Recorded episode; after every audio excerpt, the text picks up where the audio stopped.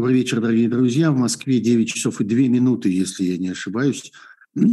Я Сергей Пархоменко, это программа «Суть событий». Я очень рад здесь всех видеть. Читаю, как всегда, с изумлением перечень географических названий, которые я вижу в работающем чате к нашему стриму. У кого тут только нет. И Дубай, и Пятигорск, Молодечно, Петергоф, Ереван, Ростов-на-Дону, Курск, Печоры, Санкт-Петербург и так далее, и так далее, и так далее. Спасибо большое, что вы постепенно собираетесь. Я смотрю, это одна из самых увлекательных для любого, так сказать, стримера, одно из самых увлекательных зрелищ, как э, растет количество людей, которые добавляются к одновременным просмотрам. Пока оно исчисляется сотнями, но я очень надеюсь, что дальше, как обычно, будут и тысячи. А, пожалуйста, присоединяйтесь, пожалуйста, ставьте ваши лайки. Это очень просто, буквально один клик мышью. А это имеет ключевое значение для широты распространения а, этого стрима. Подписывайтесь, пожалуйста, на мой канал, если вы еще не подписаны. Очень важно, чтобы подписчиков было больше, потому что это тоже очень способствует тому, что YouTube начинает серьезно относиться к нашим с вами разговорам и не стесняется их распространить. Ну и, наконец, все, что связано с э, прямой поддержкой моей работе и работе этого канала. А, у вас есть множество всяких возможностей для донатов. Я благодарю тех двоих слушателей и зрителей, которые уже, даже не дожидаясь начала э, этого разговора, прислали свои взносы для моей поддержки. Одного из них зовут Дарья Найман, по всей видимости, э, из американского штата Мичиган. Другой Алексей Сурнов передает мне привет из Мюнхена. Большое спасибо, Алексей. Большое спасибо, Дарья. Я вижу эту вашу помощь и очень ее ценю. И надеюсь, что э, другие слушатели тоже воспользуются этой возможностью. У меня над головой есть ссылка, который вы, э, по которой вы можете прислать вашу помощь, если вы находитесь за пределами России. А если вы находитесь внутри России, посмотрите, что в описании стрима, там есть несколько специально для вас возможностей, включая всякие криптовалюты, ну и там прямые переводы. Все это работает, я регулярно это получаю, так что ничего, так сказать, никуда не девается. Ну вот, собственно, все а, из предварительной информации, которую я хотел сообщить. А главное вот что – я хочу сегодня устроить, э, и вы это уже прочли в анонсе этого стрима, я хочу устроить э, час, а может больше, если получится, зависит от количества вопросов, э, час вопросов и ответов. Я э, попробовал это сделать три месяца тому назад, перед самым Новым годом у нас с вами был, если помните, такой стрим, состоявший из вопросов и ответов. И, по-моему, получилось тогда неплохо, и я тогда обещал эту практику как-то сохранять и поддерживать. Вот сохраним и поддерживаем три месяца спустя, даже три с лишним.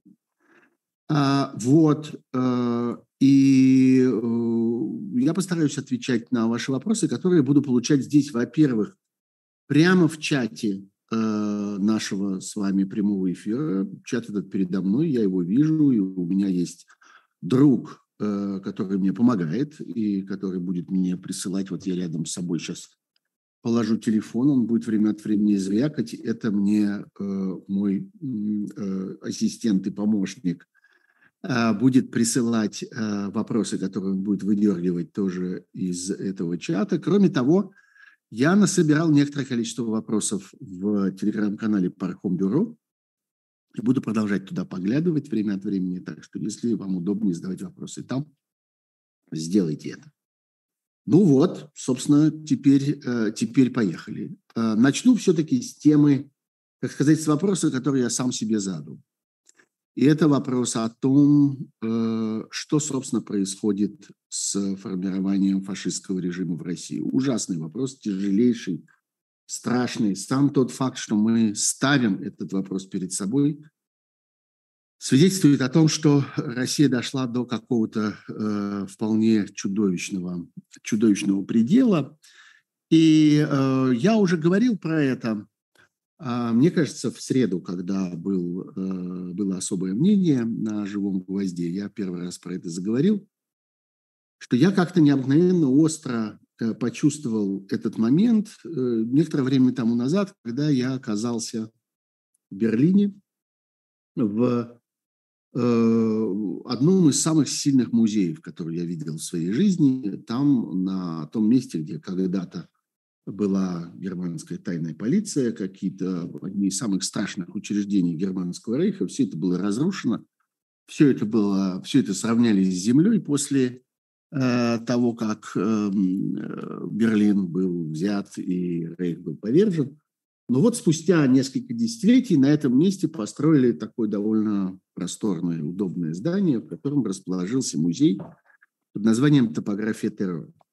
А, это очень своеобразное э, такое учреждение, потому что в этом музее, собственно, не так много ну, каких-то исторических э, подлинных артефактов, каких-то, я не знаю, там, рукописей или э, архивных документов или э, еще чего-то такого, каких-то предметов, каких-то, я не знаю, драгоценных предметов декоративного искусства или еще чего-нибудь такого. Может быть, это, конечно, есть у них в запасниках, я туда не заглядывал, в их архивах, хранилищах, но на поверхности стенды, на которых, собственно, выложено, а, выложены, выложены изображения, выложены фотографии, пояснительные тексты.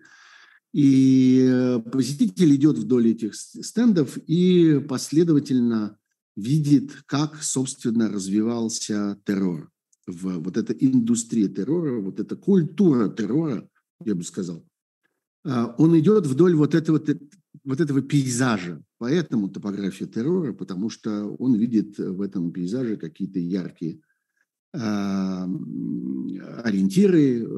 Знаете, как в любом другом пейзаже. Вот здесь высокое дерево, а здесь река, а здесь гора, а здесь отдельно стоящий дом. И постепенно ты начинаешь ориентироваться на этой местности. И вот, э, видя вот эти важнейшие ориентиры развития того, процесса, когда германское государство а, постепенно становилось нацистским государством. Вот, собственно, в этом и есть смысл этой экспозиции. Я, кстати, забегая вперед, мы с вами еще, конечно, будем говорить о мемориале а, российском сегодня. Забегая вперед, я скажу, что, между прочим, у мемориала много лет существует, она существует даже и до сих пор, несмотря на все э, ужасные события, которые с мемориалом произошли, несмотря на все закрытия, гонения, погромы и так далее, существует программа, э, которая называется точно так же «Топография террора», и это программа, в рамках которой вы можете на улицах наших сегодняшних городов видеть следы того, что происходило в времена массовых политических репрессий в Советском Союзе и в России в минувшие десятилетия. И эта рифма совершенно не случайна, потому что это действительно вещи, которые в какой-то мере повторяют друг друга, и там очень много, так сказать, отголосков, очень много каких-то знакомых элементов. Между этими двумя топографиями вы, э, вы обнаруживаете. И вот э, в этой экспозиции в какой-то момент я увидел, э, перешел, так сказать, к очередной ее главе, перешел к очередному этапу этого осмотра и увидел как в нацистской Германии появилось такое явление под названием э, «защитный арест». Вот по-немецки это звучало как-то похоже на «шуцхафт». Я совсем не знаю немецкого, поэтому заранее прошу прощения. Наверное, я произношу как-то не точно. Но вот если я правильно понимаю, «шуцхафт», так это правильно называлось. А, начиная с какого-то момента люди начали получать уведомления, а, не судебные приговоры, не э, решение каких-то судебных инстанций, не э, в результате какого-то, скажем, состязательного процесса, в котором есть обвинение, защита, прокурор, адвокат, судья, может быть, не дай бог, присяжные, что-нибудь такое. Нет, они стали получать листочек бумаги э, очень характерного вида. Эти уведомления, они печатались на таких цветных розовых таких листах. И вот на этих розовых листах было написано, вы подвергаетесь аресту, потому что вы представляете себя опасность для германского народа, германского рейха. Германский народ и германский рейх хотят защитить себя от вас, и поэтому вы будете лишены свободы на такой-то срок. А всем было понятно, что а всем было понятно, что этот срок в действительности ничем не ограничен, и это может превратиться и в пожизненное заключение, и в смертную казнь, потому что этот арест может продлеваться до бесконечности. Иногда он еще сопровождался конфискацией имущества, иногда он сопровождался какими-то еще дополнительными мерами ограничения для семьи этого человека. Иногда он, кстати, захватывал целую семью, не только самого человека, но и супруга или супругу, и его детей, родителей и так далее, и так далее. Вот начиная с какого-то момента это начало появляться. С какого же, собственно, момента это появилось? А вот сегодня, когда я осознал это, я понял, что ну вот точно нужно сделать это темой для нашего разговора. Сегодня годовщина. Сегодня, 24 марта, юбилей, ровно 90 лет с того дня, 24 марта 1933 года, когда в Германии был принят закон, а, ну вот тут уж я точно не смогу произнести название этого закона по-немецки, потому что это несколько слов, каждый из которых 3 километра длиной, и это абсолютно для меня невозможно. Но этот закон дословно назывался так. Закон об исправлении бедственного положения народа и рейха.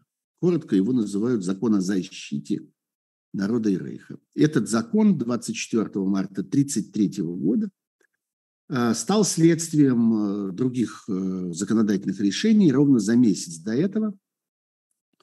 В феврале 1933 года, 28 февраля, ну, чуть меньше, чем за месяц получается, вышел указ о защите народа и государства, также точно он назывался, за подписью рейхс-президента Германии Гинденбурга, а, и, а, собственно, закон э, был построен на этом указе и закреплял основные, основные его решения. Что же произошло? Накануне, 27 февраля, произошел знаменитый поджог Рейхстага, произошла а, провокация, как теперь доподлинно известно, это поджог произошел не случайно, и он произошел не потому, что какие-то реально злоумышленники пытались сжечь Рейхстаг, а потому что государству которая решила покончить со своими противниками, с оппозиционными партиями, которая решила покончить с гражданскими правами. Из Конституции нужна была провокация.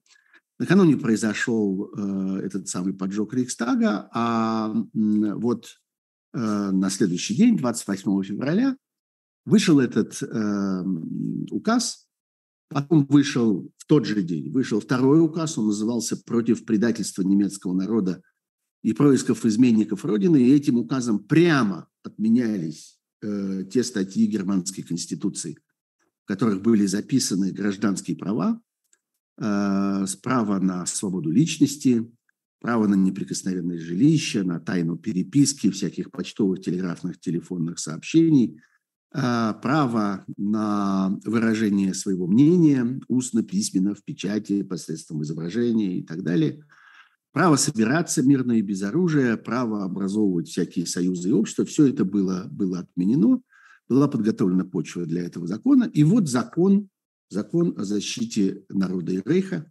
вышел 24 э, марта.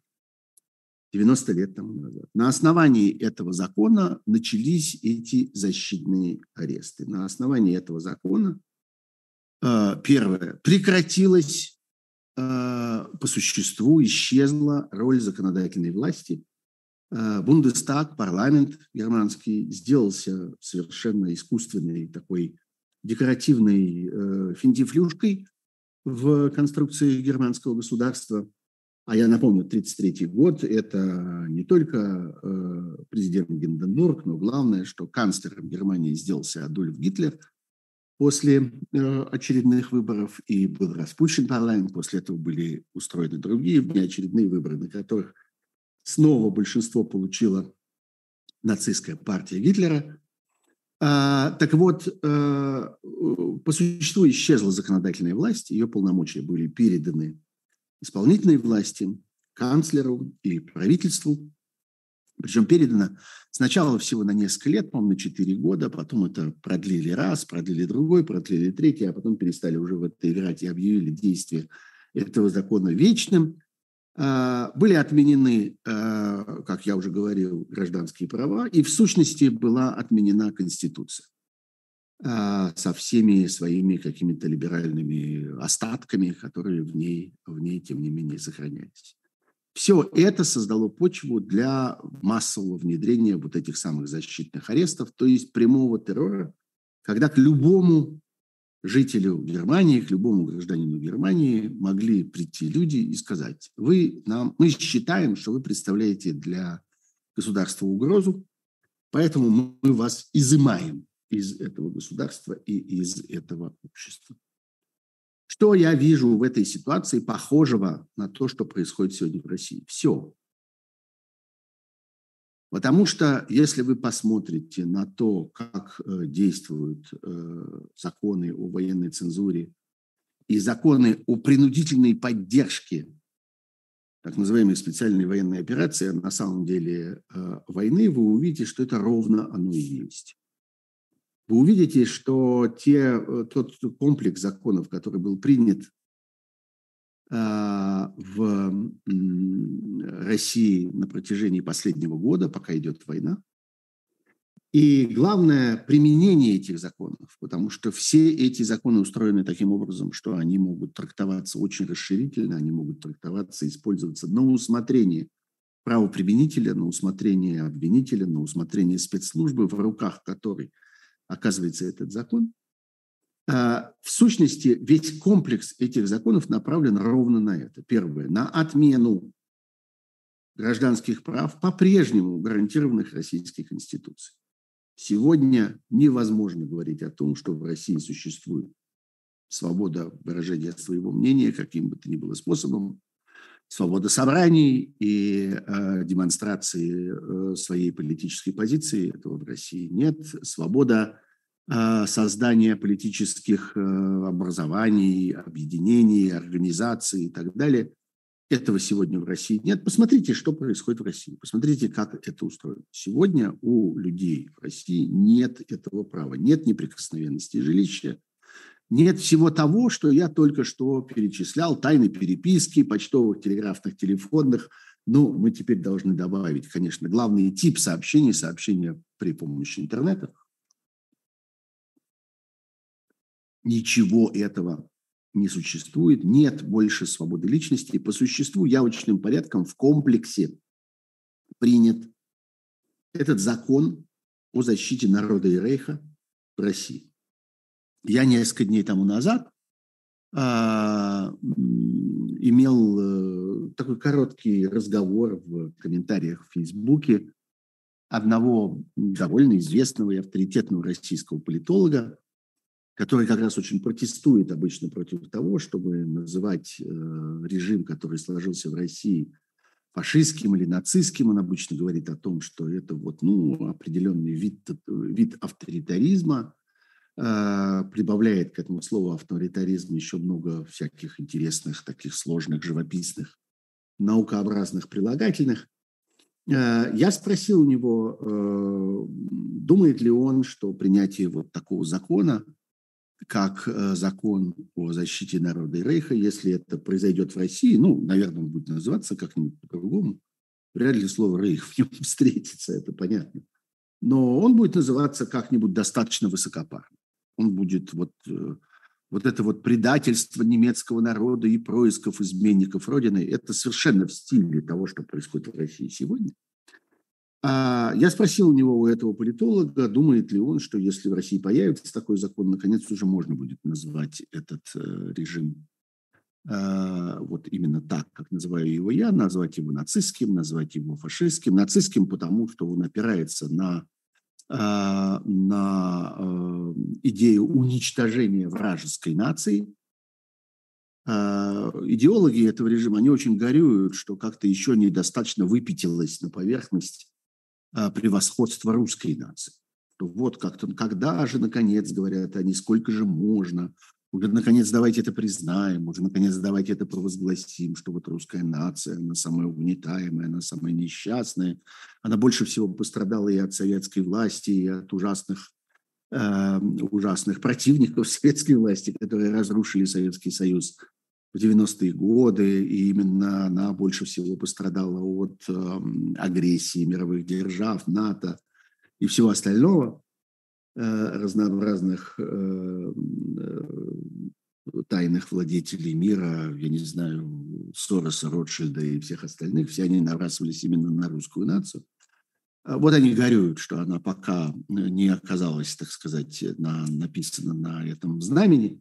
Но э, один факт уже есть. Это э, уничтожение другого народа, уничтожение соседнего народа, тотальное отрицание его существования и его права на существование. Я говорю об украинском народе. Вы видите бесконечное количество Э, заявление об этом в, э, и в том, что говорит российский диктатор, и в том, что говорят его, э, говорит его окружение, люди, которые, собственно, составляют силовую и тоталитарную часть его режима, в этом смысле это нацизм.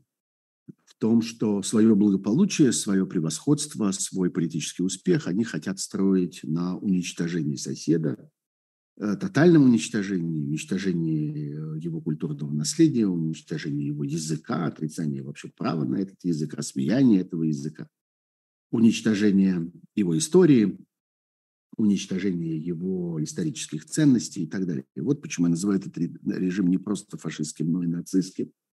А что же касается фашизма, то вот, я э, извлекаю э, свое умозаключение вот из этого сходства, из того, что этот закон о защите народа, э, о защите народа и рейха еще не принят в России, но по существу он действует в России, он принят и укоренен в комплексе. Он представляет из себя, э, он создан в виде конгломерата законов, которые по существу уничтожили все то, что уничтожил в свое время закон о защите народа и рейха. Конституцию, права человека разделение властей. Сегодня ни того, ни другого, ни третьего вы не видите в России. И результатом этого, собственно, и стала война. Я бы сказал, что таким бесконечно разросшимся, бесконечно продленным поджогом Рейхстага стало начало войны, первые ее месяцы, которые, собственно, стали фоном для принятия всех а, этих законов. И вот парадокс заключается в том, что война сначала стала поводом для этих политических событий внутри России, а потом оказалась результатом политических, этих же политических событий внутри России, потому что продолжение войны возможно только потому, что в России созданы теперь вот эти условия, что в России не существует больше сегодня ничего, никакого источника власти, никакого источника принятия решений, никакой, никакого источника воли, кроме этого тоталитарного э, режима, который э, эту войну собственно, и ведет. Так что из войны это выросло, и в войну э, это превратилось.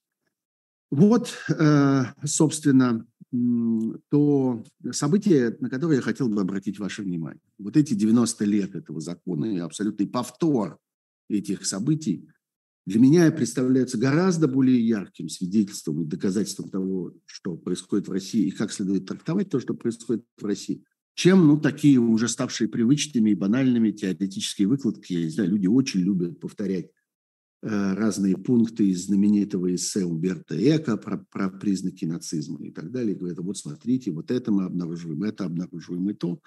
Для меня это сегодня уже не актуально, слишком сложно, слишком тонко, слишком умозрительно, потому что есть гораздо более простые, гораздо более ясные указания на то, что да, этот режим сложился в России.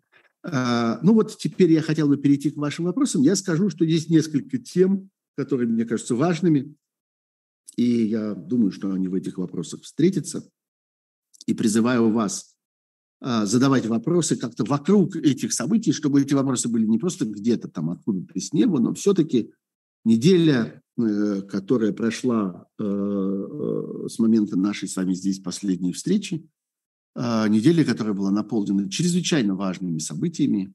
И, конечно, мы должны с вами поговорить и о значении и смысле визита э, лидера Китая Си Цзиньпиня в Россию и его, надо сказать, совершенно пустых, совершенно безрезультатных переговоров с э, российским диктатором. Но, тем не менее, э, этим визитом было закреплено, на мой взгляд, некоторое важное изменение, важное положение. Я давайте скажу это в одной фразе, что, на мой взгляд, Россия прошла через оформление себя как экономического заложника Китая из страны, из сферы влияния Китая, если не из сферы контроля Китая. Теперь Россия находится там, это уже состоялось, она уже, что называется, там лежит. И то, что мы будем видеть дальше, будет последствием того, что вот эта ситуация изменилась. Второе событие – это последствия от э, выдачи международного ордера от Международного уголовного суда на арест Путина. Сам этот ордер появился в пятницу, неделю тому назад, но всю эту неделю мы с вами как-то были при помощи э, разных комментаторов, политологов, экспертов и так далее заняты чрезвычайно важным процессом вместе со всем миром. Мы пытались с вами понять последствия этого и прошли некоторый путь. Э, многие из нас, во всяком случае, я думаю, что немало людей, которые в первый момент, когда услышали об этой новости, сказали себе, да ну ерунда какая, кто же его арестует? Это все совершенно ничего не стоит, это все совершенно Э, не будет иметь никакого значения, никаких последствий, но постепенно при ближайшем, так сказать, рассмотрении многие последствия стали обнаруживаться. Если хотите, можем поговорить сегодня об этом подробнее. Третье событие, которое кажется мне очень важным, это погром, в буквальном смысле погром, который случился в мемориале. Он не сам случился, его устроили, его организовали пресс-службы. Э, его организовали, хорошая, между прочим, оговорка, потому что спецслужбы, которые его организовывали, а, организовали это при ярком участии прессы, то есть э, той части пропаганды, которая работает рука об руку с этими карательными системами в России. И в значительной мере смысл того, что произошло с мемориалом, а, разгром его офиса, абсолютно бесконтрольное, наглое э, разграбление, я бы так это назвал, даже не конфискацией, даже не изъятием, а разграблением того, что в доме мемориала удалось найти. Никто до сих пор не знает масштабов этого разграбления, какие документы, сколько техники, какой, э, какие предметы. Ну, там все обращали внимание, что водку выпили и конфеты съели. Ну, это на анекдотическом уровне. А на самом деле выносили из э, офиса мемориала колоссальное количество разнообразного имущества.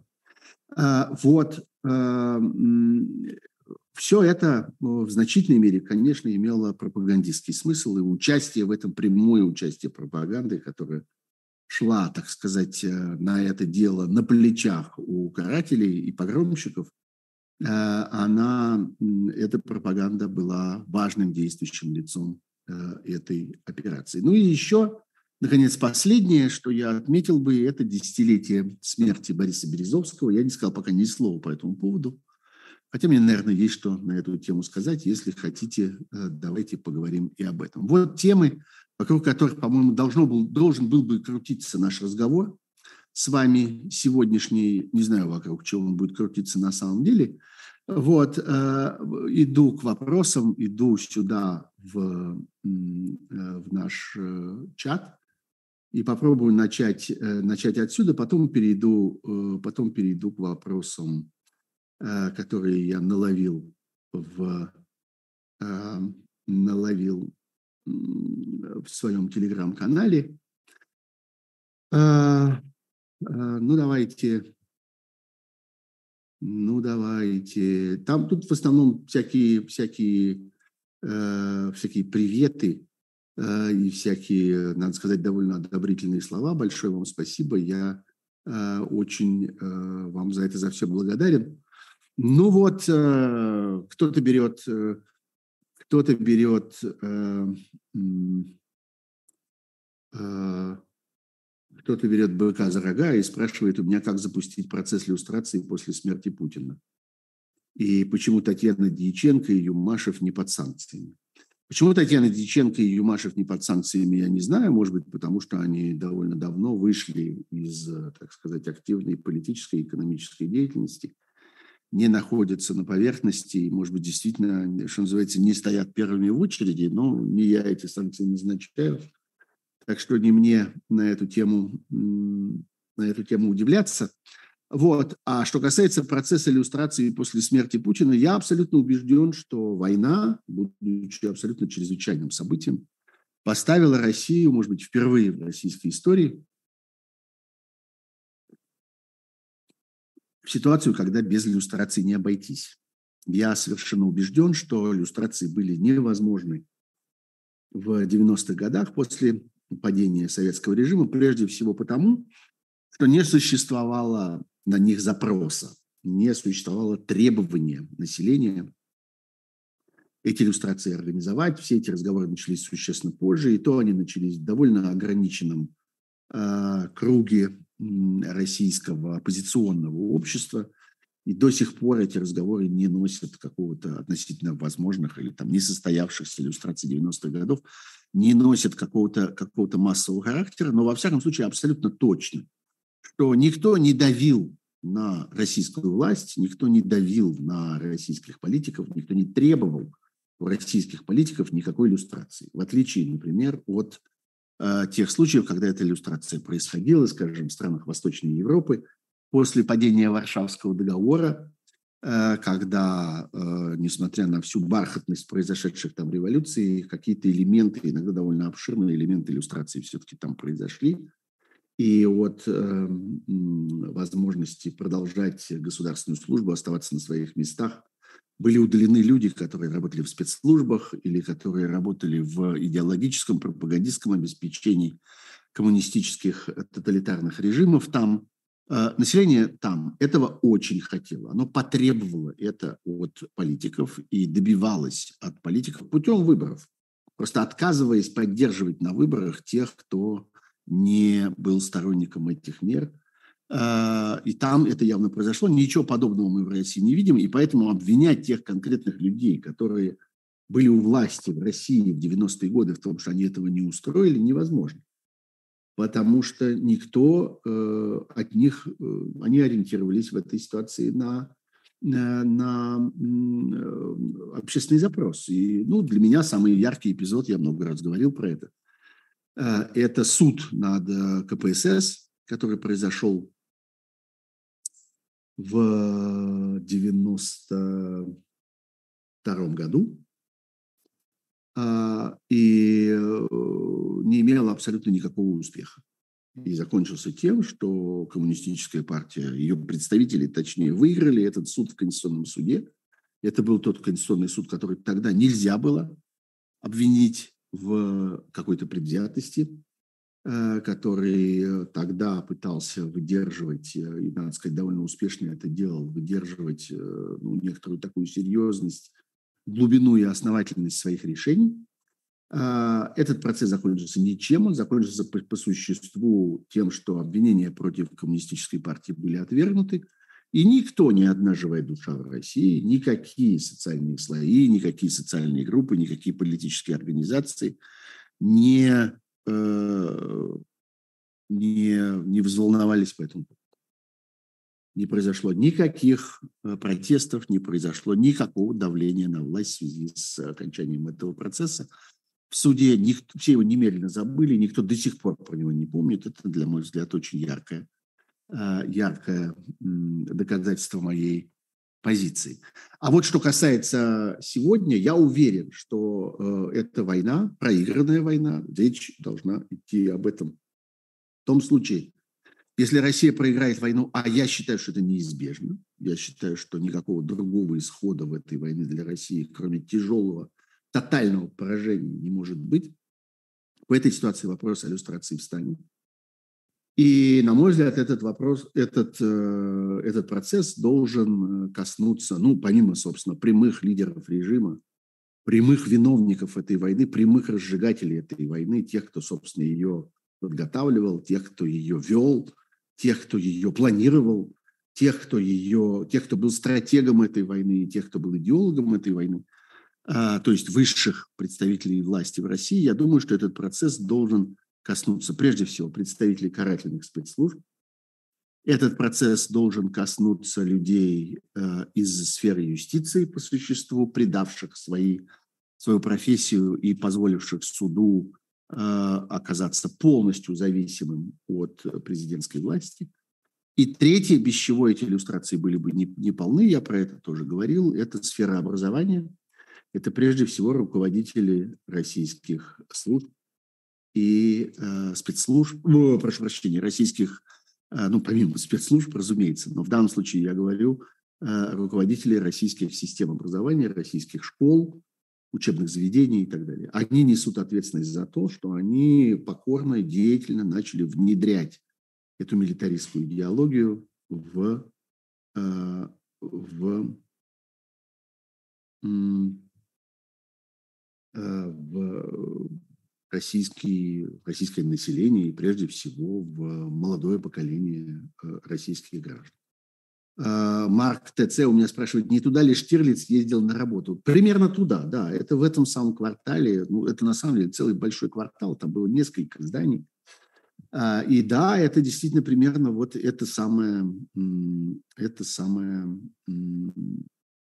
место в Берлине, э, которое подразумевается, ну, понятно, что это снималось все в других местах, мы кадров этих, скажем, там, 17 мгновений весны не видим, но э, имелось в виду ровно вот эта вот местность. Я иду по вопросам, которые я здесь вижу. Как, по-вашему, жулик ли А. Венедиктов? Нет, А. Венедиктов не жулик. Это слово совершенно неправильно к нему относить. К нему есть, может быть, много разных других претензий, но не это. А, правда ли, что Си приезжал за своими землями? Нет, я не думаю, что он приезжал за какими-то своими землями. Я вообще не думаю, что э, вопрос о взаимоотношениях между э, Россией и Китаем должен, должен и когда-либо будет определяться путем там, занятия каких-нибудь земель. Мне кажется, что э, Китаю совершенно не нужно э, стремиться что-то такое оккупировать, что-то такое взять под контроль и так далее – ему совершенно достаточно, э, достаточно экономической экспансии, которая отчасти, конечно, должна и неизбежно будет выражаться еще и в экспансии, э, так сказать, демографической, связанной там с переселением, связанной с массовыми миграциями и так далее. Но это не будет отъем территории. Другое дело, что на территории нынешней России Э, в частности, может быть, даже в особенности в Сибири, на Дальнем Востоке, на юго-востоке сегодняшней российской территории есть достаточное количество э, территориальных образований, которые все меньше и меньше понимают сейчас, уже сейчас, а дальше будут тем более все меньше и меньше понимать, почему, собственно, они находятся под э, московским э, управлением, и э, я думаю, что если говорить о дезинтеграции России, о том, что какие-то части ее территории в какой-то момент обретут самостоятельность, в том числе и полную политическую самостоятельность, то нужно говорить прежде всего об этом. Я как-то не очень верю в то, что Рязанская область отделится от Ярославской, а вот в то, что мы в какой-то момент увидим Якутию, а, она же Саха, или Туву, или э, какие-то забайкальские территории, или Дальний Восток, отделившимися от России и поплывшими самостоятельно, это, мне кажется, достаточно, э, достаточно правдоподобной версией. И, по-моему, э, это совершенно, э, совершенно не исключено.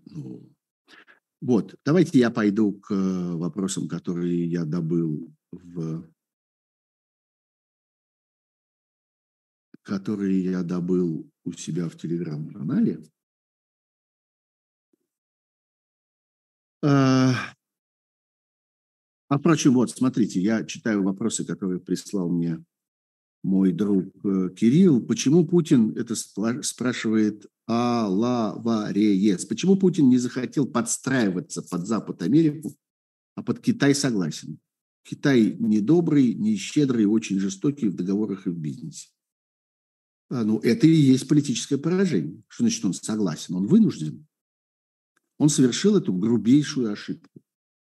Он э, э, попытался использовать мнимую, воображаемую угрозу для укрепления своей власти, заявив о том, что вот э, угроза исходит откуда-то там с Запада, от НАТО и так далее, и так далее. Смысл этого заключался только в том, чтобы э, создать повод для бесконечного продолжения своей власти в России, развязал на этом войну, и война это привела к тому, что пришлось идти, э, что называется, в рабство к другому, гораздо более опасному и гораздо более хладнокровному, и гораздо более жестокому агрессору. Это и есть политическое поражение. Это не то, что он согласен. Он не согласен. Он не хотел бы, но он привел ситуацию к такому положению, в котором нет никакого другого выхода у него. Английские боеприпасы с урановым сердечником. Чушь я прыгаю от темы к теме. Ну, если у нас вопрос о... Если у нас эфир, состоящий из вопросов и ответов, то, наверное, это будет вполне как бы в жанре. Английские боеприпасы с урановым сердечником действительно так опасны для окружающей природы, как говорят на российских каналах? Нет, они так не опасны. Это э, обман и пропаганда. Э, эксперты утверждают, что никакой серьезной опасности нет что э, этот уран даже менее радиоактивен, чем урановая руда, которая, собственно, содержится в недрах Земли. И э, даже ну, какое-то распыление этого вещества в результате взрыва или в результате горения не приводит ни к какому заражению местности и ни к каким опасностям. И уран этот э, интересует конструкторов э, конструкторов боеприпасов не потому, что он является каким-то элементом ядерного оружия, вопреки той лжи, которую распространяют сегодня э, российские политики и российские пропагандисты. Кстати, Россия прекраснейшим образом участвует в производстве такого рода боеприпасов. Они есть в России тоже. Россия отказывалась их запрещать в свое время, когда другие какие-то политические силы поднимали вопрос о запрете такого рода боеприпасов. Россия была против. Так вот, э, конструкторов, э, конструкторов э, боеприпасов интересует совершенно не эта воображаемая ядерная компонента, а то, что этот объединенный уран просто очень тяжелая вещь. Он тяжелее свинца, разумеется, он там тяжелее железа, стали и разных других, других металлов. Он очень плотный, то есть в небольшой объем удается уложить очень большую массу что чрезвычайно важно для э, повышения бронебойности снарядов. Ну, плюс есть дополнительные полезные свойства у этого материала. Он, например, самовозгорается, что тоже при э, ударе в танковую броню оказывается эффективным фактором поражения. А насколько вероятно, на ваш взгляд, воссоздание ныне концлагерей гулаговского типа? Или это слишком накладно и охранников не хватает? Ну, вообще, э, я отвечаю сейчас Ольге Андреевой, в российской пенитенциарной системе, в российской системе тюрем и зон, где содержатся заключенные, очень много от э, концлагерей. Э, от сталинских концлагерей. Наследие, так сказать, очень велико. Это видно и на глаз. Всякий, кто когда-либо посещал эти заведения, я, к счастью, бывал в них э, только в качестве посетителя, э, приезжал к разным своим знакомым, которые оказывались в заключении, навещал их. Это, конечно, производит чудовищное впечатление, потому что это такая машина для уничтожения человеческой индивидуальности, для э, нанесения э, таких э, уродующих повреждений человеческой психики. Это специально для этого устроено, так же ровно как и лагеря, где э, неспроста все было так страшно устроено. Просто само, так сказать, сам образ, само оформление этого всего было таким чудовищным. И в этом смысле, ну, достаточно посмотреть, например, на камеру, которая находится в настоящую минуту Алексей Навальный, который сегодня в 12-й, кажется, раз отправился в этот самый карцер. А, я видел макет, очень тщательно, очень аккуратно, подробно сделанный макет этой камеры размером 2,5 на 3 метра со всеми там внутренними подробностями, с этой шпонкой, батареей, дыркой в полу, и э, табуреткой, и всем остальным. Э, ну, в общем, это недалеко ушло, что называется, от лагерей. А что касается самой идеологической нагрузки этого явления, этих самых лагерей, когда лагеря являются, во-первых, местом содержания массового, громадного количества заключенных, то Россия, получив вот такой, вот такое законодательство, получив вот такой мандат Э, выданные российским властям для э, уничтожения э, любых инакомыслящих, должна прийти к необходимости создания таких лагерей, если это продлится достаточно долго. весь вопрос во времени. Весь вопрос в том, сколько этот режим продержится, потому что пока он умещается, он умудряется уместить всех тех, кого он хочет подвергнуть репрессиям, в той э, страшной и очень тесной, переполненной системе, э, э, системе уголовного наказания, которая в России уже существует. Но в какой-то момент, если это будет продолжаться достаточно долго, все это выйдет из берегов. И потребуется другие новые учреждения, а строить э, комфортабельные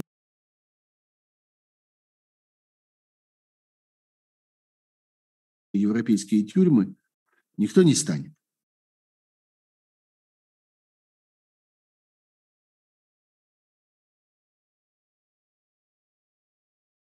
И тогда мы увидим э, фактическое, физическое повторение этих концлагерей э, гулаговского типа. И второе обстоятельство, которое было в основе всей этой гулаговской системы, это необходимость тогдашнего советского режима в рабской рабочей силе, которая достается даром, ну или почти даром, потому что, конечно, сколько-то стоит этих людей – удержать, так сказать, на грани смерти. Ну, как-то все-таки приходится их кормить, как-то приходится их обогревать, во что-то они одеты, какая-то у них есть крыша над головой, все это держит их на грани жизни и смерти, все это держит их в абсолютно скотском состоянии, абсолютно намеренно, опять-таки, но тем не менее. Это почти дармовой, почти ноль расходов э, э на него труд, который оказался в свое время чрезвычайно важным для э, советской экономической системы и по существу поддержал ее в какой-то момент, спасал ее в какой-то момент, был основой ее, ну, если не благополучия, то во всяком случае того, что она как-то держалась на поверхности. Деградирующая российская экономика сегодня, оказывающаяся все больше и больше изоляции от мира, постепенно теряющая связи с окружающим миром, теряющая доступ к высокотехнологичным Э, разного рода отраслям и э, достижениям мировой экономики, что чувствуется все больше и больше, постепенно превращаясь во все более и более примитивную, потому что все, что связано с коммуникациями, все, что связано со связью, с хранением информации, все, что связано с электроникой, все это может быть только теперь э, преступным, контрабандным по существу способом добыто вопреки санкциям. Мы знаем, что, например, происходит массовая, массовый импорт всякой бытовой техники, которая необходима для того, чтобы из нее каким-то образом выковыривать электронные компоненты, необходимые для дальнейшего производства оружия, всяких систем наблюдения и так далее. В современной технике, я не знаю, в любой стиральной машине, в любом холодильнике, в любом пылесосе автоматическом, который сам ездит по комнате – есть достаточное количество всякой электроники, которая может пригодиться в том числе и для военных, э, военных целей. Вот. Так что э, в какой-то момент и это экономическое значение концлагерей окажется для э, современной России, к сожалению, важным и насущным. Возвращение Крыма Украины та самая точка, после которой начнется каскадное обрушение действующего политического режима в РФ, или она где-то дальше за горизонтом, как по-вашему, Сергей, спрашивает Никита Ковалев. Да, я отношусь очень серьезно к перспективе возвращения Крыма Украины. И совершенно не случайно украинские усилия и украинские намерения концентрируются вокруг Крыма, и совершенно не случайно вся, так сказать, оставшаяся мощь российской обороны тоже собирается вокруг Крыма. Мне кажется, это будет ключевое событие. Но, между прочим, это ключ на сегодняшний день, это ключевое последствие этой войны. Потому что э, с 2014 года на протяжении следующих там 7-8 лет после захвата Крыма э, путинской России удалось создать ситуацию, в которой мир, в общем, почти отчаялся. И тогда таким э, доминирующим было предположение, что, ну, пожалуй, с этим уже ничего невозможно сделать. Уже как-то оно заросло. Ну да, эту территорию можно не признавать, можно отказываться с ней контактировать, можно продолжать запрещать разного рода международные процедуры, связанные с ней, там, э, экономическое сотрудничество, выдачу виз и всякое такое, но Крым перемещается в число вот таких проклятых территорий, которых есть некоторое количество в мире, которые навечно, а может быть там на десятилетия оказываются в этом странном межеумочном положении, они не развиваются, они замораживаются, и вот конфликт навсегда остается, ну, примерно так, как это происходит в Северном Кипре, как это происходило в Косово на протяжении более чем десятилетия, как это происходит в Абхазии, в Приднестровье и так далее, и так далее. Вот было ощущение, что Крым тоже куда-то туда отправился, и в каком-то таком положении будет пребывать многие десятилетия, но в результате этой войны это мнение радикально изменилось. И сегодня всему миру совершенно очевидно, что одним из последствий этой войны и непременным условием окончания этой войны будет возвращение Крыма Украине. Так же точно, как и других территорий, но Крыма в первую очередь. И это, конечно, должно э, оказать очень э, мощное воздействие на российское общество, на, российские, на российское политическую, на российскую политическую структуру в целом, потому что приобретение Крыма было основой для перехода на такой целый какой-то целый э, новый этап в российской истории, а потеря Крыма будет колоссальным крахом, который, в свою очередь, вернет Россию в положение тотально проигравшего, тотально э, разрушенного э, этой э, войной. Как вы считаете, вся экономическая и силовая элита поддерживает разворот к Китаю, ведь экономические потери велики? Да нет, ничего она не поддерживает никакой разворот к Китаю. Она э, ровно так же, как и их вождь, видит, что, по всей видимости, это единственная надежда на спасение. Это единственное, э, что осталось как бы все остальное потеряно, все остальное проиграно, утрачено. Вот можно попробовать сдаться Китаю и на этом сколько-то времени еще посидеть. Ну да, в этом смысле они поддерживают своего вождя, потому что они тоже так думают. И поэтому именно мы видим, в последнее время это очень комично выглядит в описаниях всяких э, идеологов этого самого путинского безумия, каких-то важных вот этих э, каких-то самопровозглашенных философов, они начинают говорить, что да, вот это неизбежно, это в конце концов всегда так было, это возвращение к традициям, это возвращение к нашей истории. Вот князья ездили, значит, за ярлыком в Орду, а теперь вот э, как-то новые нужны ярлыки. Правда, видите, э, какой прогресс произошел. Орда сама к нам приезжает как-то Орда привозит нам свой ярлык, даже не надо туда ездить, не надо на коленях ползать, не надо там унижаться, вот они приедут, как-то сами все скажут, сами всем распорядятся. Вот, подводят под это, под все довольно комичные какие-то философские основы, но по существу это просто согласие с этим поражением. Это декларация капитуляции поддерживают ли они в, в, в этой э, капитулянской идее? Ну да, они тоже сдаются, вот я бы так сказал. Они тоже согласны сдаваться, потому что не понимают, как жить дальше и как вылезать из той страшной ямы, в которую, э, в которую они э, провалились. Почему так шумят по поводу признания молдавского языка румынским? Понятия не имею, ну, почему так шумят. На мой взгляд, это давно произошло, и э, большинство граждан Молдавии абсолютно уверены, что язык, на котором они говорят, это румынский язык.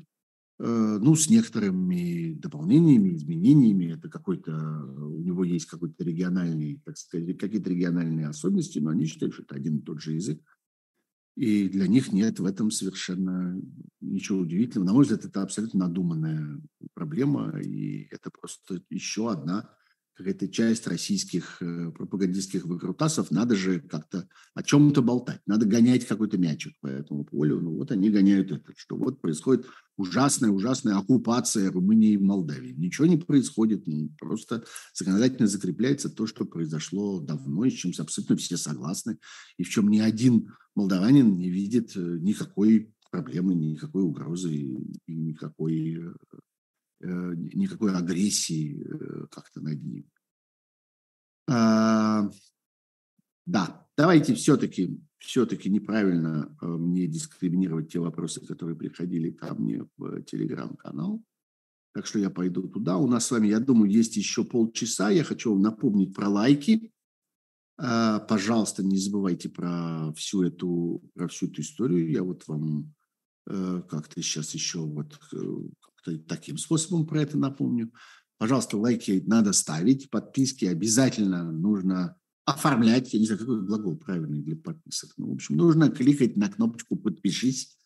Вот, э, этим вы мне очень поможете, этим вы меня очень обяжете, я буду вам очень по этому поводу благодарен, потому что это прямая поддержка моей работы и моего канала. А, кстати, что у нас э, происходит? Неплохо у нас происходит, больше тысячи лайков уже. Я бы с большим удовольствием, э, с большим удовольствием получил, увидел бы эту цифру более, более впечатляющей. А что касается Э, прямой помощи, которую я здесь получаю, вот при помощи этого самого суперчата. Знаете, есть у вас такая кнопка, если вы приглядитесь сейчас к вашему экрану, на котором вы смотрите, смотрите этот стрим, вы увидите там кнопку суперчата. Вот э, только что некий мой слушатель, который подписывается Кри, интересно, что такое Кри? Крис, наверное, или что-нибудь вроде этого, а может Кристина, а может быть а может быть, не знаю еще кто, э, только что тоже прислал очередной донейт, несколько евро, небольшую совсем сумму, но, знаете, здесь дорог не подарок, а дорого внимание. И, конечно же, я Кри за эту помощь очень э, благодарен. Да, так вопросы, так вопросы из э, чата. Мой друг и давний собеседник – Э, замечательный московский доктор э, Андрей Волна, к сожалению, он больше не живет в России, как и многие российские врачи, э, просит меня прокомментировать то, что стало известно об отравлении Эльвиры Вихаревой.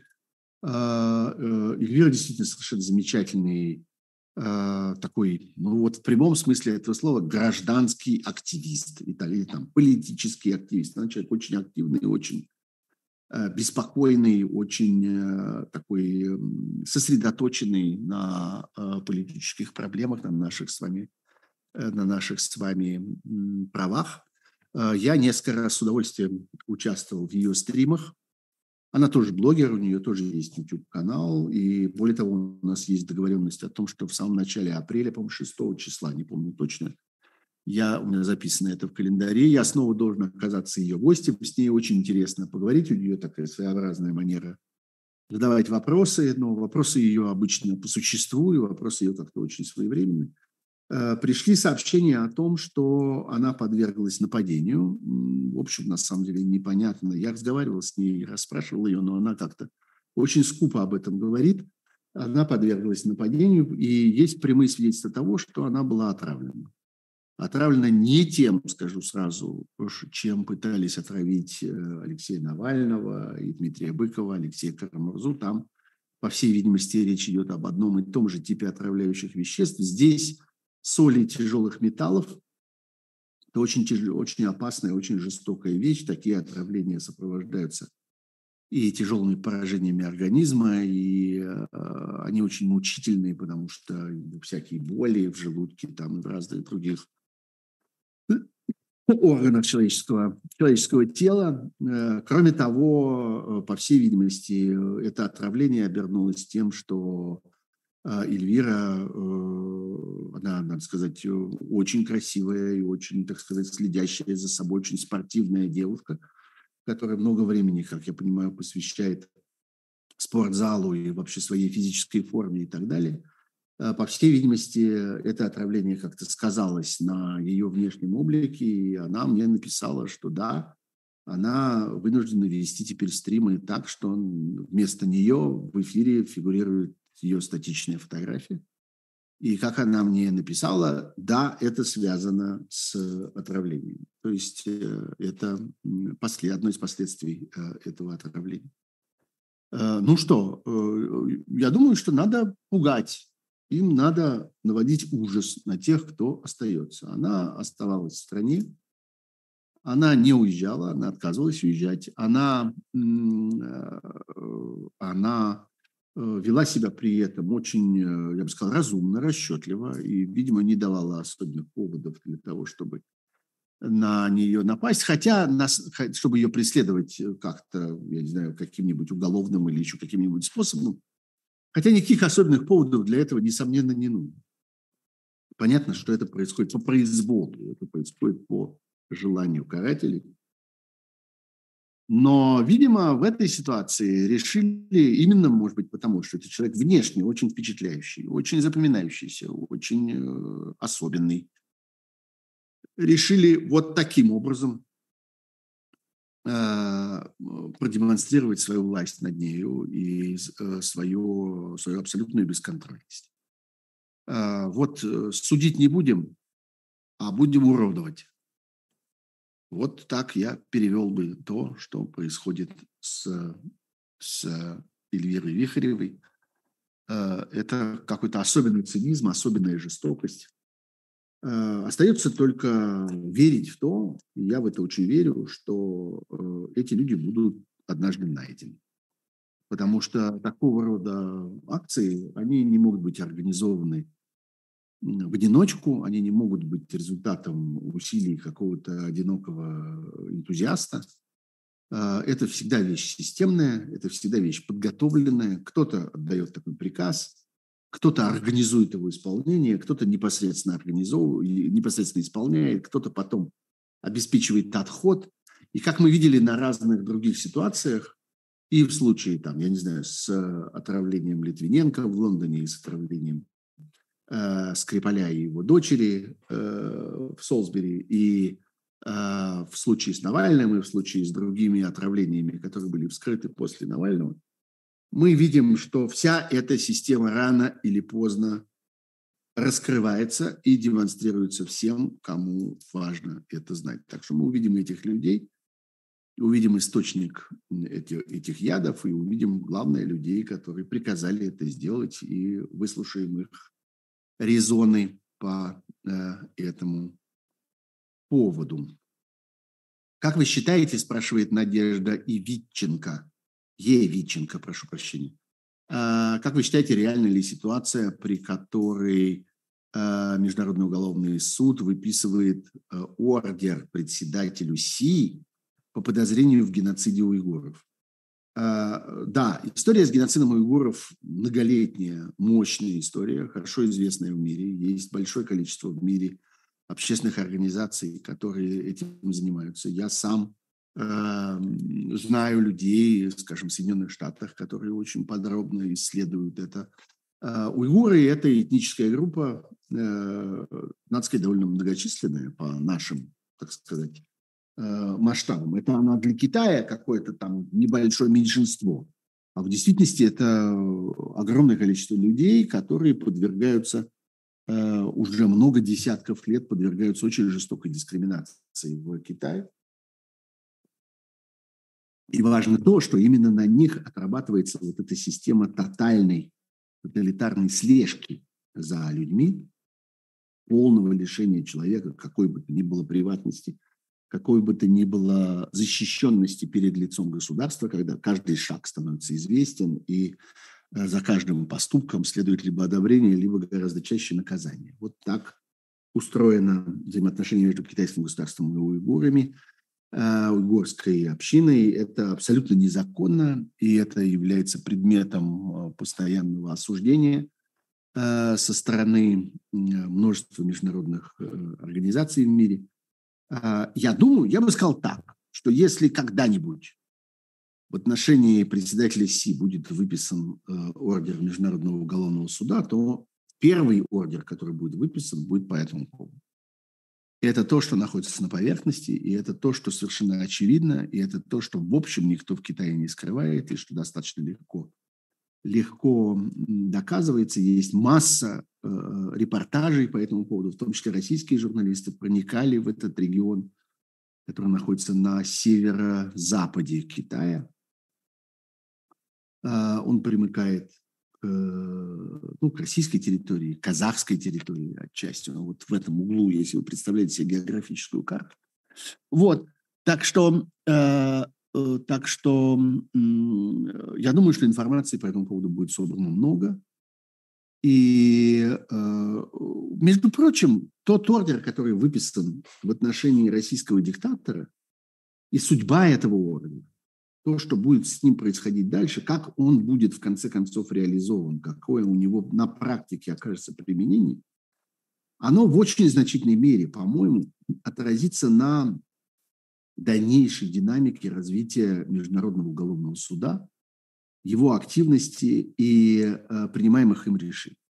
Грубо говоря, если окажется, что этот ордер, выданный Путину, имел какие-то реальные последствия, а, по-моему, он имеет все шансы для того, чтобы получить эти последствия, тогда, что называется, будет смысл выписывать разные следующие ордера. И они не замедлят, что называется, появиться. И я думаю, что китайский лидер один из тех, в отношении которого это вполне э, может быть э, сделано. А, после вердикта Международного уголовного суда, спрашивает Владимир Добров, как, по моему мнению, будут ли пытаться общаться с РФ лидеры европейских стран? Ну, конечно, будут. Пытаться общаться будут, но только в слове «общаться» э, хорошо бы как-то различать разные смыслы и разные оттенки смыслов и разные интонации, которые в нем есть. Общение бывает очень разным. И бывает общение с человеком, который э, пользуется уважением, авторитетом, с человеком, который ведет себя достойно, с человеком, от которого ждут честных и ответственных поступков, а бывает общение с преступником. Как вы считаете, прокурор будет общаться с обвиняемым? Ну, конечно, будет в какой-то форме. А директор тюрьмы будет общаться с заключенным? Ну, конечно, это можно назвать и общением при желании.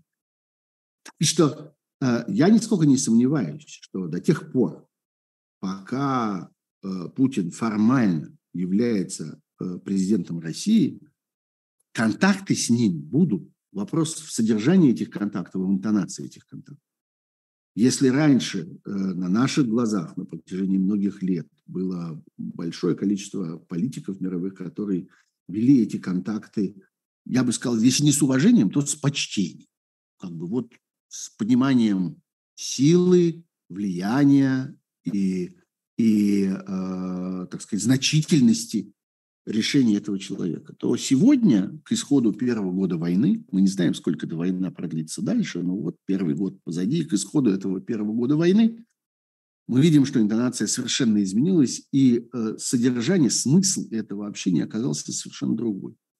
Он и дальше будет изменяться, теперь еще и под, под действием этого этого международного, международного ордера на арест. Теперь будут с ним общаться, но будут общаться как с человеком, который обвинен на минуточку в, э, в э, организации геноцида. Не в воровстве, не в контрабанде, не в, я не знаю, нарушении международных договоров или еще вот в каком-нибудь таком проступке. Нет, геноцид – вот эта история с э, принудительным э, вывозом детей, с их принудительной э, русификацией, с принудительной заменой им одной родины на, другой, на другую, которая сопровождается сменой имени, сменой места и даты рождения для того, чтобы этих детей невозможно было потом опознать и вернуть и так далее. Это точности, прямо в лоб, соответствует определению одной из форм геноцида. Прямо записано в международных документах. Вот так и будут с ним разговаривать. Вот в этом, собственно, изменение. А, Татьяна Филонова. Чем рискует, рискует ли руководитель Венгрии, выражая в открытую поддержку Российской Федерации? Это прецедент? Ну, в каком смысле это прецедент? Других же желающих не, не, не находится. Сколько времени уже Венгрия остается одна? Э, да, существуют некоторые специальные отношения, существует специальные, э, как бы специальная веревка, на которой сидит венгерский лидер э, и пытается вот как-то удержаться на этом влиянии, которое, которое, как ему кажется, он получает при, при поддержке России. Рискует он? Он очень просто чем рискует. Он рискует тем, что его не выберут, не выберут на очередной срок. Он рискует тем, что для его населения, для его избирателя его деятельность покажется разрушительной, ошибочной, наносящей вред интересам этого самого избирателя. Вот чем он рискует. Никто не приедет, не прилетит на голубом вертолете для того, чтобы выкрасть его из Венгрии и вывести его там, я не знаю, в Германию в тайную тюрьму или еще куда-нибудь. Нет. Он рискует тем, что он проиграет внутри Венгрии и внутри Европы. пока он балансирует на каких-то интересах населения, на настроениях венгерского населения, которое в свое время, например, очень сильно было перепугано потоком беженцев. Когда, собственно, выросла вся эта, весь этот нарыв, вся эта опухоль стала действительно серьезной в Венгрии? Тогда, когда, если помните, в э, там, 18-19 году произошла вот эта колоссальная, важнейшая для Европы катастрофа с потоком беженцев, который двинулся э, с востока, с Ближнего Востока, со Среднего Востока, из Афганистана, Пакистана, Ирака и так далее. И вот тогда Орбану удалось убедить свое население в том, что вот та позиция, которую он придерживается, и та защита, которую он обеспечивает венгерскому обывателю, она э, как-то для него полезна. Это единственное, что может спасти венгров от вот этих вот варварских орд, как им тогда удалось внушить, которые движутся на них с востока. А, а экономически все это обеспечил Э, тогда э, российский диктатор э, обеспечил Россию, потому что ей показалось, и не беспочвенно показалось, что в этом есть, появляется возможность нарушить европейское единство и создать некоторое слабое звено, с помощью которого можно попробовать вообще разрушить единую европейскую позицию по поводу разных важных для России обстоятельств и решений. И в частности, уже тогда существовала вся история с аннексией Крыма, с войной, которую Россия вела в Юго-Восточной Украине, в Донецкой и Луганской областях, и Европа тогда протестовала против этого. Существовали уже первые санкции, правда, очень слабые, очень робкие, но э, важно было, чтобы э, европейские страны не могли договориться. Важно было, что там есть дырка. Есть страна, которая, э, которая всем так сказать, который не позволяет существовать э, консенсусу. перепробовали тогда много разных вариантов. С Грецией пытались играть, Болгарией пытались играть, э, с Кипром пытались играть. Вот с Венгрией. Получилось с Венгрией. Ни с Грецией, ни с Болгарией, ни с Кипром не получилось. А с Венгрией получилось.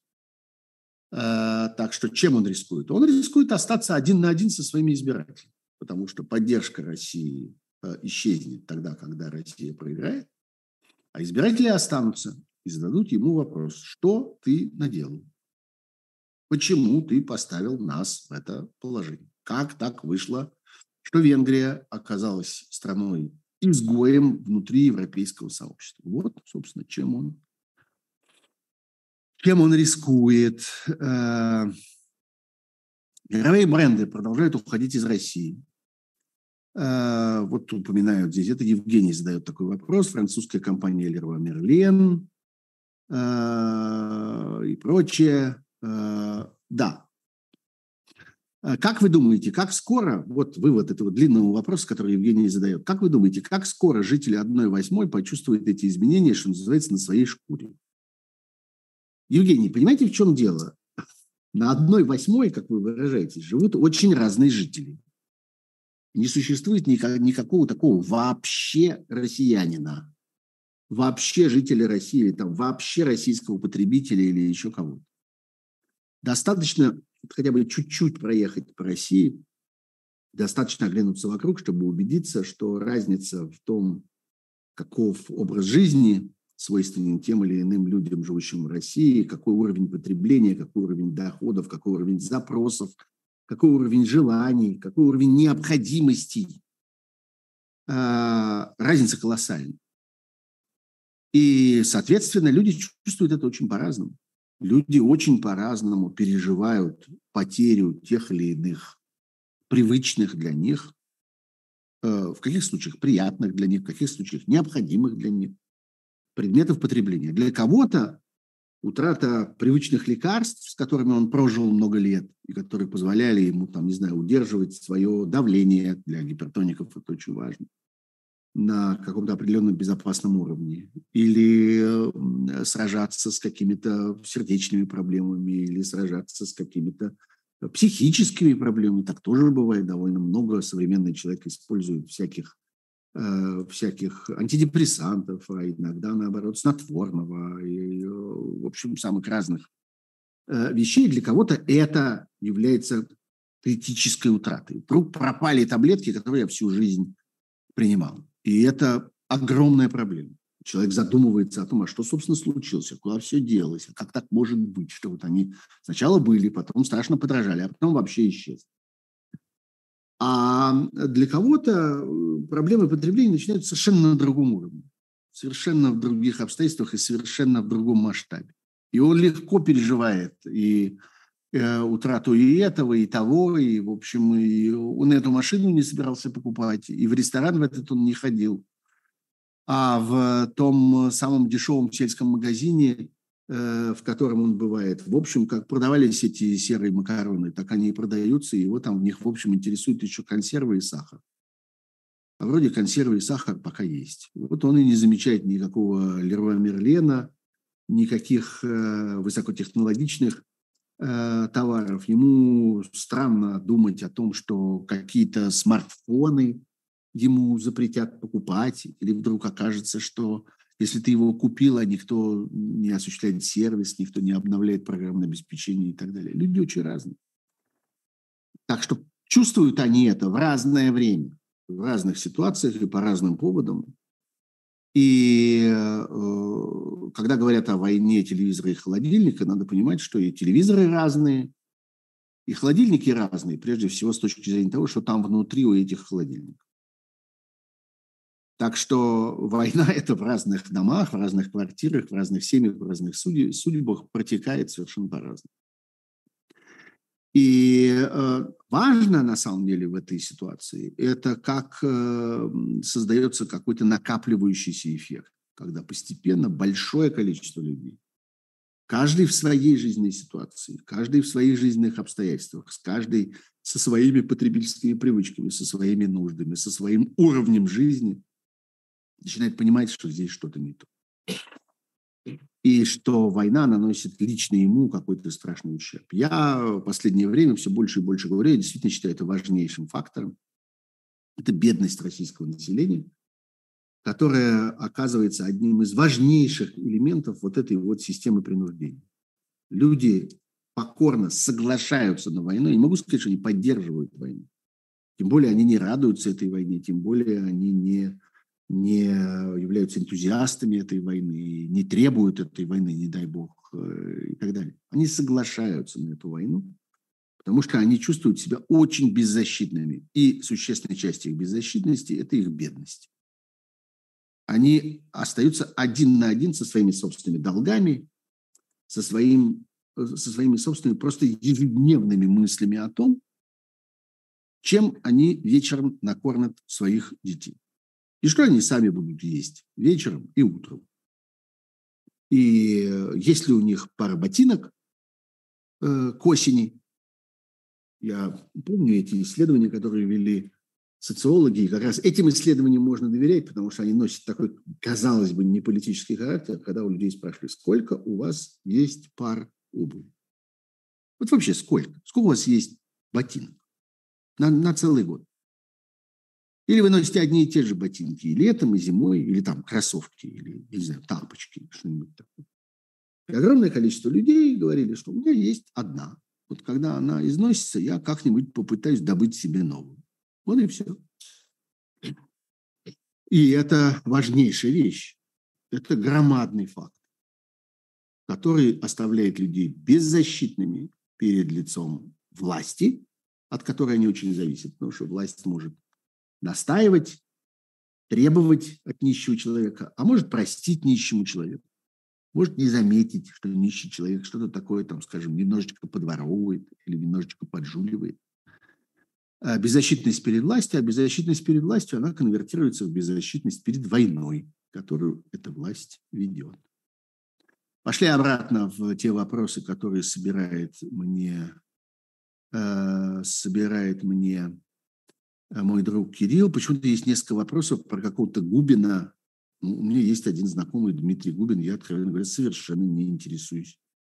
И вот вот что, не смотрю, что он говорит. И у меня нет никакого никакого мнения по поводу того, что, как тут мне пишут, он намолотил высшим выход. Ну, намолотил, намолотил, пусть сам отвечает. Э, скажите, пожалуйста, как вы относитесь к критике известного списка, в котором первым значится Волков, подписавший ходатайство о снятии евросанкций, не помню точно с кого. Отлично вы помните, Леонид Чечкин, который задает этот вопрос. А вот у меня есть еще другой вопрос на эту же тему, он как бы вывернут. С другой стороны, некто под ником НДС пишет мне, что вот, посмотрел на дожде интервью Евгении Альбац, она процитировала Авина, который в показаниях данных прокурору Мюллеру, американский прокурор, который вел э, расследование там, в связи с вмешательством в выборы и всякое такое, сказал, что для российских бизнесменов просьба Путина на самом деле приказ. Как в такой ситуации можно выступить просителем за снятие санкций с Фридмана, если нет гарантии, что Путин его не попросит? И большие деньги Фридмана не пойдут на нужды Минобороны России. А, понимаете, ну, это, э, в общем, довольно абсурдная постановка вопроса, потому что, разумеется, весь смысл э, каких бы то ни было вообще э, замыслов, связанных с санкциями, наложение санкций на олигархов, снятие санкций с олигархов, изменение санкций, связанных с олигархами, какой-то тонкая подгонка и тонкая настройка этих, этих санкций, или наоборот грубая их э, грубое ими размахивание, все это связано ровно с тем, чтобы уничтожить ситуацию, в которой олигархи, в частности, в данном случае вот этот самый Михаил Фридман, находится в ситуации, когда э, просьба Путина является приказом. Вот ровно для того, чтобы разрушить эту ситуацию, ровно для этого все и э, пытаются придумать. А иначе зачем санкции? Они э, ровно за тем, чтобы такого больше не было, что Фридман и еще тысяча Фридманов со всеми своими деньгами, со всеми своими миллиардами продолжают оставаться в ситуации, когда они не могут ослушаться или не хотят ослушаться э, приказа Путина. Для этого нужно создать другие условия, для этого им нужно создать другие угрозы, чтобы они чего-то боялись больше, чем Путин. Для этого нужно создать э, другие обязательства, так сказать которые у них появляются, которые сильнее, чем их обязательства перед Путиным. Если их оставить в руках Путина, то, собственно, каков, э, э, каков смысл э, этих, этих санкций? И вот тут как раз и возникает смысл того письма, под которым стоит в том числе и моя подпись. Потому что я считаю, что те санкции, которые есть сейчас, они сохраняют эту самую ситуацию, о которой говорит Евгений Альбац которая вычитала о ней. Удивительно, что она раньше об этом не знала. Я, признаться, давно про это знал, без прокурора Мюллера. Но ей потребовался прокурор Мюллер для того, чтобы ознакомиться с этой удивительной ситуацией, когда э, э олигарх а, э, и вообще крупный промышленник, крупный предприниматель в России находится в полной власти Путина. Вот чтобы разрушить это, для этого нужны какие-то умные санкции. А те, которые есть, не разрушают этого. Как мы видим, год прошел, а оно по-прежнему такое. Значит, эти санкции не годятся. В этом ровный смысл. Чтобы следующий Фридман, следующему прокурору Мюллеру больше ничего подобного не рассказывал, потому что ситуация эта сломалась, развалилась благодаря санкциям, я надеюсь, но не этим. Те, которые есть, не имеют такого влияния. Вот что э, я хотел бы сказать тем, кто удивляются, как это так можно. Да вот так и можно. Потому что задача стоит, потому что есть цель, потому что есть нечто, что требует разумного решения. Знаете, жизнь немножко сложнее, чем нам представляется. Вот некоторое время тому назад активизировались все, э, так сказать, разговоры о том, а что будет в России после Путина. И выяснилось, что все немножко сложнее, чем предполагалось. Не то, что вот как-то сегодня есть Путин, а завтра он куда-то скопытился, и на его месте образовался Навальный. Как-то заменили одного на другого, и все сразу стало хорошо. Наступила прекрасная Россия будущего. Нет, все сложнее. Видимо, в это во все вмешиваются какие-то люди, так, во всяком случае, это бывало всегда, когда всегда, без единого исключения, когда куда-то девался так или иначе тоталитарный режим, выяснялось, что часть людей, которые служат этому тоталитарному режиму, каким-то образом уцелевают и переживают это потрясение. И продолжают играть какую-то роль в следующих режимах. И с этим надо что-то делать, к этому надо как-то относиться. Все немножко сложнее. Так просто не получается. Как кажется в первый момент. Вот. Так что и здесь тоже. Все не совсем так просто, как нам всем хотелось Поехали обратно к вопросам, добытым из нашего добытым из нашего э, чата.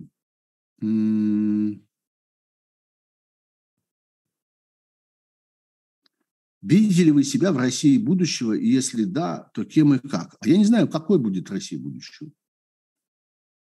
Я, во-первых, мне кажется, что путь к России будущего страшно далек, страшно долг.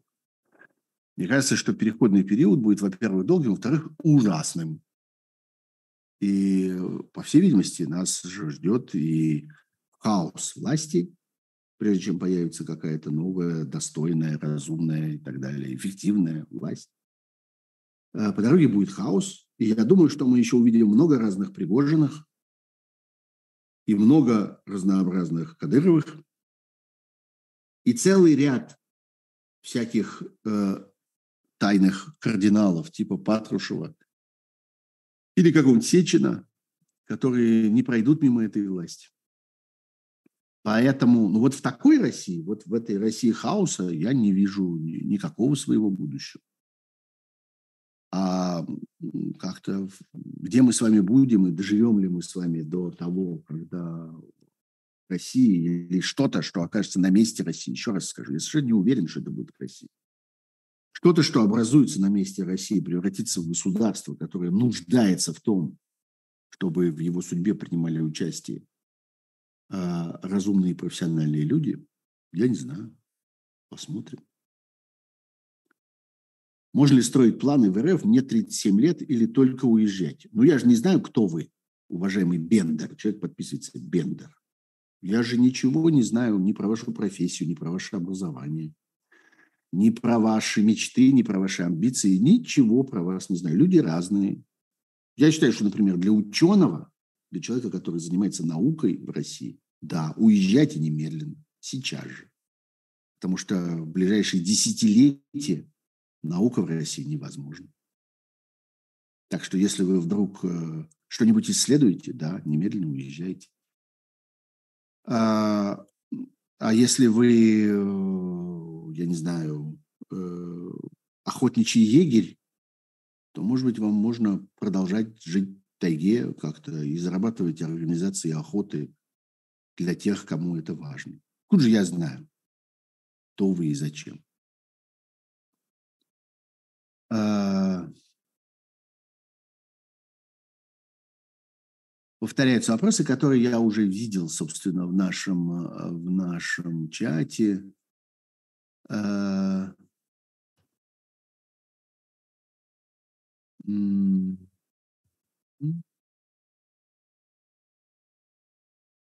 Молдавский язык по-прежнему кого-то кого беспокоит. Посоветуйте, что делать классным руководителям, когда их принуждают проводить среди детей и организовывать сборы посылок, консервы, носки, лекарства, бинты и так далее. Посоветовать что-нибудь? Давайте посоветуем. Не делать этого. Просто сказать «нет». Я абсолютно убежден, что так же ровно, как это было, скажем, с выборами, отказ в огромном большинстве случаев, почти во всех случаях, ничем в действительности не грозит тому, кто отказывается. Люди бегают впереди паровозов. Люди покорно засовывают свои головы в эти, в эти мясорубки. Если вы классный руководитель в школе, просто скажите «нет», спокойно, без истерики, не надо никому морду бить. Нет, я не буду этого делать.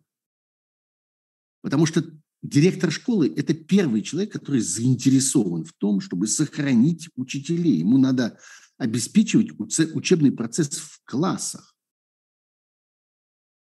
И в огромном большинстве случаев вот это опасно. А что же будет, если я откажусь? Наверное, меня немедленно уволят, репрессируют, выгонят, накажут и так далее. Да нет. Спокойно скажите «нет».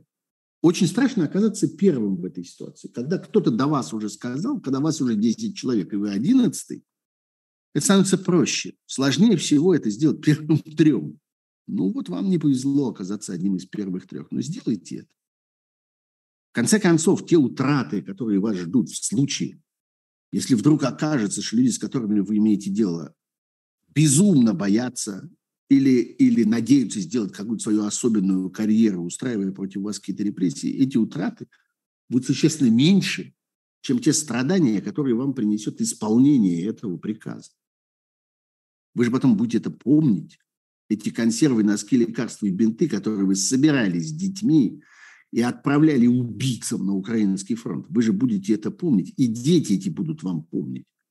И вы будете с ними обсуждать. Однажды они придут к вам на вечер выпускников через 30 лет. Последнюю субботу ноября, как это происходит обычно в школе, где учился я в Москве. Давно не был на этих встречах, когда-нибудь, надеюсь, там снова оказаться. Они придут и спросят, что это мы делали, как вышло, что мы с вами участвовали в этой войне. Это будет очень страшный момент. А,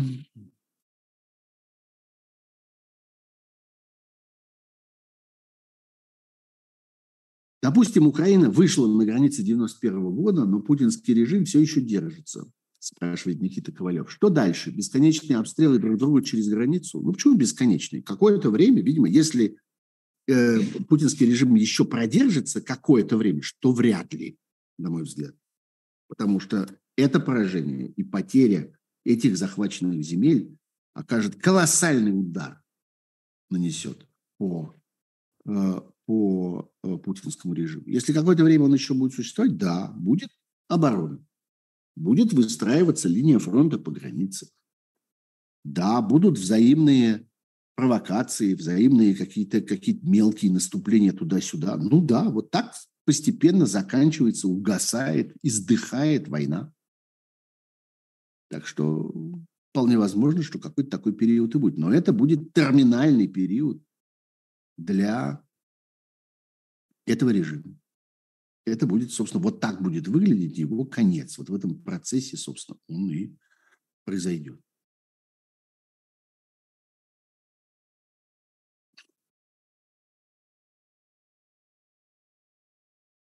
Ну что, давайте я напоследок вернусь на, на свой страх и риск в, в наш с вами чат. Э, Неужели вы хотите угробить миллионы только чтобы достать одну тварь? Я не уверен, что я понимаю смысл вашего вопроса. А, э, это вопрос, который задает зритель с каким-то сложным ником, который начинается на мак. Не уверен, что я понимаю, о чем вы, но если вы про ту тварь, которую я имею в виду, то вопрос не в том, чтобы достать эту тварь, а вопрос в том, что э, наличие этой твари у власти – является прямой э, угрозой этим миллионам людей. И задача не в том, чтобы достать одну тварь, а вопрос в том, чтобы эти миллионы людей уцелели. А для этого придется достать одну тварь. Понимаете, это не, не цель, а средство. Хорошо бы про это помнить. Это важная вещь. Ну и последний вопрос. Э, спасибо за вашу работу, спрашивает Алина Фо. Как вы вообще? Я вроде ничего, мне кажется, как видите. Вот стараюсь э, смотреть вокруг, стараюсь думать, стараюсь понимать, что происходит. И иногда стараюсь что-то делать. Кстати, вот теперь финал нашего сегодняшнего стрима. А, я пропущу всю следующую неделю. Меня не будет ни в среду, ни в пятницу. И я прошу отнестись к этому с пониманием и с уважением, потому что это не каникулы, а это, ну, скажем так, командировка. Мне предстоит в конце следующей недели одно чрезвычайно важное мероприятие, которое я организую. Это там большая конференция с участием большого количества журналистов. Я один из организаторов этой конференции. Я один из ведущих этой конференции.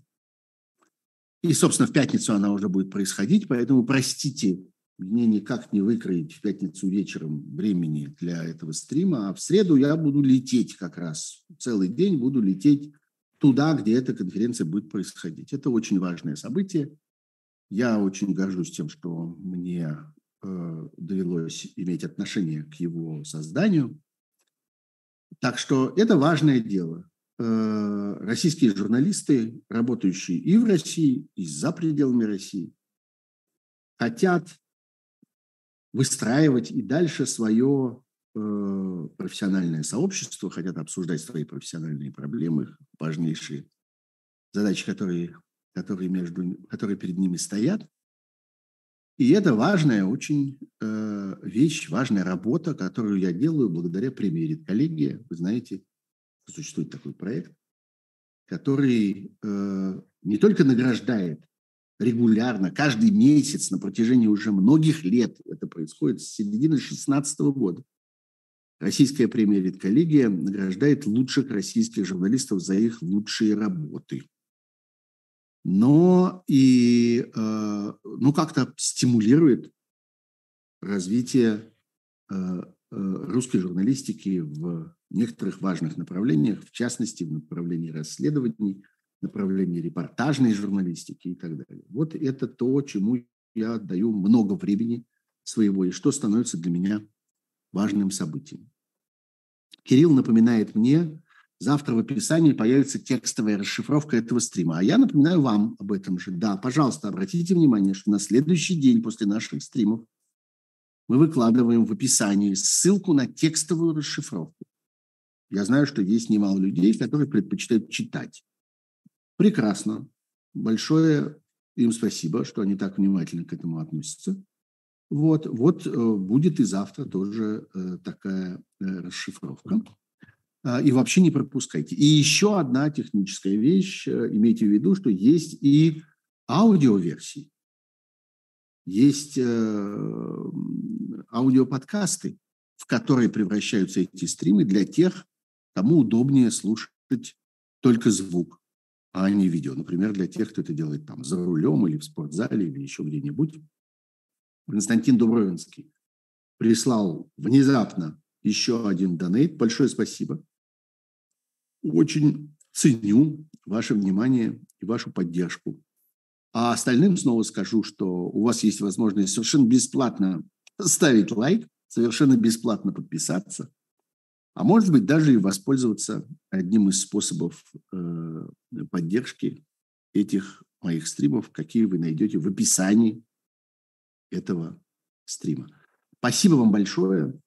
Мы встретимся с вами через неделю. Следующая неделя вся будет без стримов. Не, не пугайтесь, не волнуйтесь. Я, правда, наверное, буду появляться, может быть, коротко в каких-то чужих эфирах, а, если они вот не совпадут с моими там перелетами, там, в среду я, например, лечу, а ну, во вторник-то я не лечу никуда, а, э, или, например, в четверг. Так что, может быть, там что-нибудь и получится. Вот, так что как-нибудь увидимся с вами в эфире, а так вообще через неделю. Спасибо большое, всего вам хорошего, будьте здоровы, берегите себя. Меня зовут Сергей Пархоменко, это программа «Суть событий» на моем YouTube-канале. Пока.